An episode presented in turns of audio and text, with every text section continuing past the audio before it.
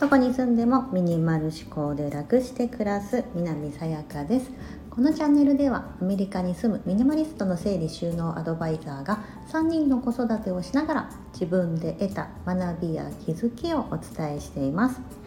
今日は楽する暮らしの代用品として私がま代用というか、うんあのまあ、代用品なのでアイテムですね。どんなアイテムを使っているかということを3つお伝えしたいと思います。まず1つ目が洗濯が必要なマット類。2つ目カーペット絨毯。3つ目ランチョンマット。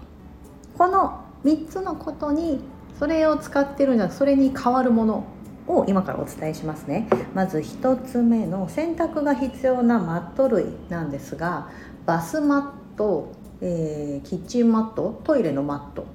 あと玄関マットとかかな。床に直接引く、まあ、よくある、ね、その場所ごとにマットって引かれてる方もたくさんいらっしゃると思います。えーと、でマットってやっぱ足で踏むもの。しかも玄関とかになると、まあ、もうほぼ、ね、靴でたまに踏んじゃったりとか することも子供とかねよくあるじゃないですか。なのでなんか通常の洗濯物と一緒に洗うので気が引けたりしますよね。うん、でバスマットとかも結構なんだねいくらこうお風呂上がりにねあの踏むものだとしてもやっぱり床に直接置くしなとかであの、まあ、気にされる方もいるかなと思うんですね。で洗う時にやっぱ別で洗うマット類だけをまとめて、まあ、週にいっぺん洗ったりとかで結構私やってたんですそれを昔やってたんですがそれを一切なくしたんです。なぜなら洗濯の回数1個で1回でも減らしたいから。で何をしてるかというとまず玄関マットトイレマットキッチンマットはもうそもそも置かない。もうもう敷かない。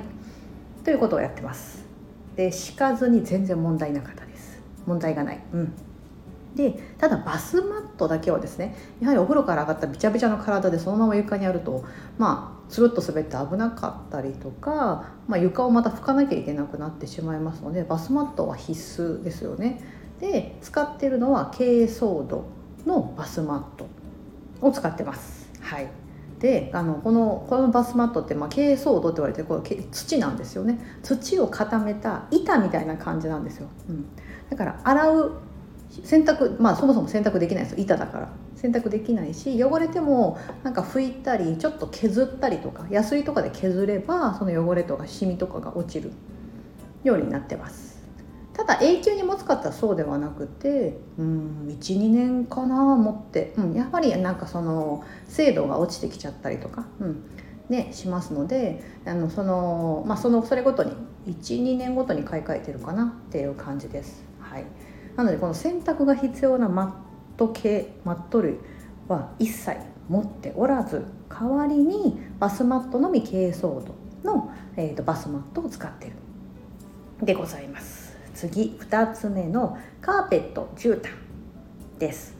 よくリビングとかにねあのいろんなこう置きますよね私の実家大阪にあるんですけど実家だとこう冬場は暖かめのちょっと、ま、あのカーペット引いてて夏場になるとこういぐさみたいなのがなんかちょっとこう薄手のやつ涼しいやつみたいな感じで1年にねいつもあの 1, 回1回は必ずあのお母さん変えてるみたいなんですけどまあでもあれってでかいじゃないですか。ね、だから洗濯はクリーニング屋さん持ってってるとか言ってたかななんかうん家ではちょっと洗えないからって言ってた気がしてやめたらいいやんとか言って 言ってたんですけど すごい一言。もう家に住んでないか一言なんですけど。ちなみに我が家ではカーペット絨毯は持っておらずとは言ってもあの畳とかじゃないので絵画物件で。畳だったらねそのままねあの床に座っても痛くないしクッション性があるしいいと思うんですが、えーと、私の家ではジョイントマットです。子供部屋とリビングルーム。のみジョイントマットっていうあのつなぎ合わせれるうんとなんか素材的にちょっと発泡スチロールに似てるというかクッション性のあるこう、えーとものなんですよね。で洗ったりする時はベリベリとその部分だけ剥がしてパズルみたいに、ね、なってるのでで洗ってまた戻したりとか戻すことができるうちはまだちっちゃいの子供が、まあ、今まだトイトレ始めてないであれですけどトイレトレーニング始めちゃってねあのおしっこ漏らしちゃったとかねああるかもしれないじゃないですか。そういった時もこうペペッとそこだけ剥がして洗ってまた戻したりとかして非常に楽。洗濯機に入れる必要がない。というのがいいです。で直接拭けるし、うん、あの難点はあれですかね。端っこのなんかつなぎ目のところが若干こうベリベリ取れ取れやすいというか。あとはやっぱつなぎ合わせてるので何か子供がバーって走ったりとかこう家具で押さえつけてるんだけどもやっぱり人が動いたりとかするあれでなんかその隙間なんだろうなこう広い範囲とかだったりすると割れ目がこうじじじってこう うまくこうつなぎ目がねぴったりくっついてない部分があったりとか。そこが難点かなと思うんですけどあとはないなと思います。そんなに高いものじゃないですし、うん、特にこういう私みたいに子育て世代の方は使ってらっしゃる方も非常に多いと思いますがうちもそうしてます。だから洗濯が必要なカーペットや、えー、絨毯がない。で3つ目のランチョンマット。こちらもまた洗濯系です。もうとにかく洗うの嫌い。ランチョンマットも布製のものを以前持ってたんです。くるくるっと丸めてちょうどね1人用のやつあったりちょっとほらおしゃれなデザインのやつとかもありますよねいろいろ、うん、なんですけどもやはりそれも汚れたりするとお手入れが大変。布製のものだったらなおさらシミがついたとか洗濯がとかなるので我が家ではトレーランチョンマットではなくてトレーにしてます。トレーのいいところはそれに乗せて、えーと、配膳もできる。そしてご飯食べ終わった後はそのまままたあのキッチンのカウンターシンクのところまでそれを持っていける。っていうのがメリットであり子どもたちにも食べ終わったら持ってきてねみたいな、うん、食べる前はあのいろんなもの乗ってたりとかねあの味噌汁とか熱かったりして危ないので私が基本的に持っていきますが食べ終わったらほぼほぼ空っぽになってるのであの食器を落とさないように、うん、あのゆっくりこっちに持ってきてみたいな感じでシンクまで持ってきてもらうことができるのでなんかこう自主性を促せるというか、うん、で木製トレーなのであの洗うこともできますしうん、立てかけておけばそんなスペースも取らないし一応今うちは人数分、うん、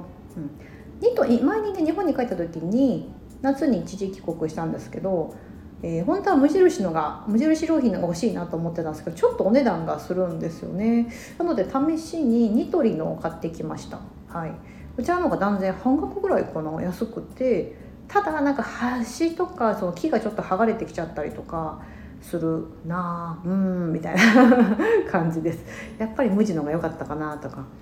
軽くて非常にいいんですよね。使いやすくてサイズもちょうどいいし無印のはちょっと重さがあったんでああ子供が使うにはなみたいなだったんですけどその点ニトリは非常にいいんですがちょっと端がペリッと木が剥がれてるなもうすでにみたいな